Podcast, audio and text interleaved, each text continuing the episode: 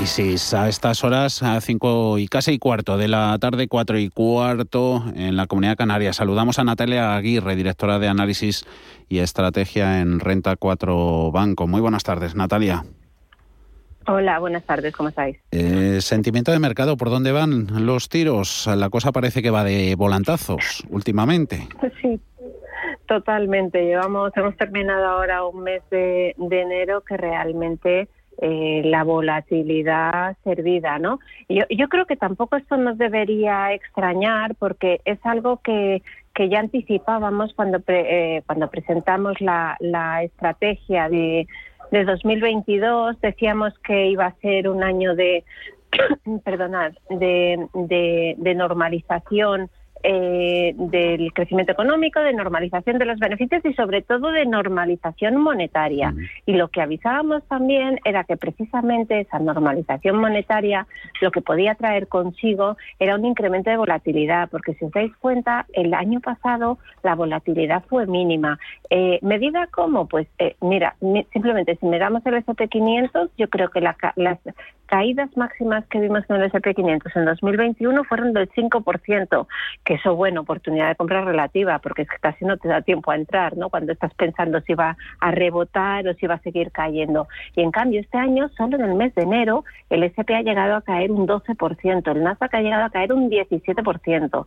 Es verdad que ahí detrás hay mucho, como os digo, de normalización monetaria, de esa interpretación tan agresiva que ha hecho el mercado de, de, del ritmo de retirada de los estímulos de, monetarios de la FED, que a, a, nuestro juicio son excesivos. ¿eh? O sea, yo creo que el mercado se está poniendo más agresivo y precisamente eh, por eso creo que ese volantazo, esos volantazos que pega para un lado y para otro, yo creo que de momento hay que calificarlos más como corrección y más bien como oportunidad de compra a medio plazo, pero habrá que ir viendo, lógicamente. Y habrá que ir viendo mm, y sobre todo sacando punta lo que ya dejen caer las autoridades monetarias del, de Europa, de la zona del euro. Banco Central Europeo este jueves Bonos europeos presionando estas últimas jornadas, en dos años alemán por encima de los tipos oficiales por primera vez desde 2015. Eh, ¿Quién puede sortear mejor o quién tiene más tablas eh, toda esa presión del mercado sobre sus espaldas, Powell o Lagarde? Bueno, yo no sé si es cuestión de tablas, yo creo que es eh, cuestión de momento cíclico, ¿vale? Eh, yo creo que eh, Estados Unidos está mucho más adelantado en el ciclo económico, eh, tiene muchas más presiones en precios, sobre todo porque le vienen también eh, más allá de cuellos de botella, materias primas, eh, energía, etcétera, etcétera, le vienen sobre todo el mercado laboral, ¿no? Ellos tienen un mercado laboral mucho más tensionado, donde hay se, se aprecian problemas ya desde hace meses en encontrar eh, gente para trabajar en distintos en, en, en, en, puestos específicos. Y entonces esa presión en los salarios que vemos en Estados Unidos no la vemos en Europa. Entonces es verdad que el mercado y ayer lo vimos muy claro eh, tú dices el dos años el, el diez años alemán se fue otra vez a zona positiva. Sí, sí. Y, y eso básicamente pasó porque salieron, empezaron a salir los datos de precios de enero, eh, salieron en Alemania, en España, y ¿qué se vio? Pues se vio que se moderaban, pero no tanto como estaba esperando el mercado. Entonces, claro, eh, lo que está haciendo el mercado es adelantar la expectativa de la primera subida de tipos en Europa a 2022 eh, si antes se decía que me parece un, po un, poco agresivo el mercado cuando está adelantando unas subidas de tipos eh, bastante más intensas que las que dice el Dodge Plot americano en Estados Unidos, pues igual te digo, yo creo que es demasiado pronto para eh, pensar en una subida de tipos en, tan pronto como este año en, en Europa, porque persisten riesgos sobre crecimiento. Lagarde, Christine Lagarde nos ha dicho muy claro que hasta que no acabe el QE no van a empezar a subir tipos de interés y yo creo que el QE de momento lo tenemos para este año. Entonces vamos a ver qué nos dice pasado mañana que hay, hay, hay reunión del Banco Central Europeo, eh, pero yo, no sé, mi impresión un poco es que va a intentar suavizar eh, los miedos del mercado, aunque hay un tema que es preocupante, ¿eh? no, no, no lo niego, es sobre todo el tema del coste energético asociado a todo este conflicto de Rusia-Ucrania. Mm. Eso puede terminar incidiendo en, en la actividad económica, aunque las sí. expectativas de, de, crecimiento previsto para de aquí a 12, 18 meses sigue siendo relativamente fuerte en las principales economías del área monetaria. Eh, llevándolo esto a la micro, hemos visto como las empresas estadounidenses, Natalia, han liderado la recuperación de los beneficios como, como reflejo de, del fuerte repunte de la primera economía del mundo. ¿Hasta qué punto pueden las empresas europeas tomar el testigo y más con ese plus que comentabas antes de que no acusan tanto las presiones salariales? Pues yo creo que podrían, podrían, podrían tomarlo ya de hecho en 2021 si miramos las cifras de crecimiento de los resultados en, en Estados Unidos más o menos el S&P 500 es más 45 aproximadamente, vamos a ver cuándo terminen de salir y en Europa es más 70%, pues básicamente porque tienen mayor en nuestros índices mayor componente cíclico, pero eh, fíjate, yo creo que este año se va a cerrar a favor de Europa un poco el diferencial de crecimiento que se había abierto porque es verdad como os decía que la Fed va, va, va, va antes en la normalización monetaria que el mm. Banco Central Europeo porque su ciclo económico también está más avanzado.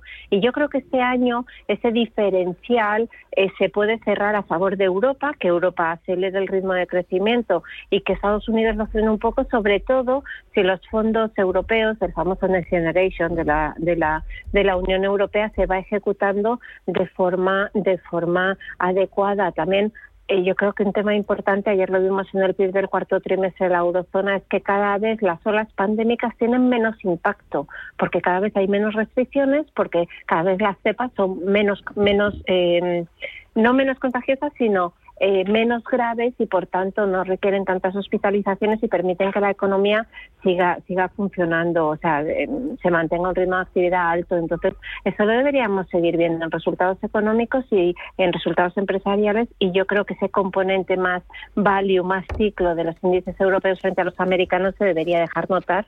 Bueno, de hecho, mira enero, ¿no? Os decía mm. que el, el SP500 al final, entre lo que ha caído y luego lo que ha rebotado, pues yo creo que en el mes de enero más o menos ha debido, ha debido caer un 5 más o menos y mm. Europa ha caído un 3 y el IBEX ha caído un 1. Mm. O sea que yo creo que eso es reflejo un poco de los distintos, las distintas composiciones sectoriales que deberían venirnos a favor a nosotros este año. Estados Unidos abusa en esa composición sectorial de de tecnológicas, eh, la coartada de los sólidos resultados de las Microsoft y sobre todo Apple en los últimos días ha, venido a justificar ese importante rebote del Nasdaq, a más de un 6% en, en dos sesiones. Eh, Apple, Microsoft han funcionado como flotadores contra la volatilidad. Netflix ganando más de un 23% desde el miércoles. Em, por aquí en España, en Europa en general, Natalia, ¿a dónde nos podríamos agarrar? Bueno, pues eh, no tenemos tecnológicas apenas aquí en España, la verdad, eh, pero sí que es cierto que, que, bueno, yo creo que hay determinados valores que en este entorno de de volatilidad en el momento en que publiquen resultados eh, sólidos y que se vea que ah, no tienen tanto impacto ni en sus resultados ni en, ni, ni en, sus guías, la reciente volatilidad que están viviendo los, los, los mercados, pues bueno, por, por darte nombres, ¿no? Nombres propios, Merlin Properties, por ejemplo, tienes estabilidad de rentas, ocupaciones creciendo, contratos ligados a la inflación, que es uno de los grandes temas que, que, preocupan. La puesta en valor eh, relativa a través de inversiones, un dividendo al alza. Ahora se ha resuelto el tema del gobierno corporativo cuando ya vemos que Ismael Clemente, eh, que lo ha hecho muy bien, además al frente de la compañía, se queda ahí.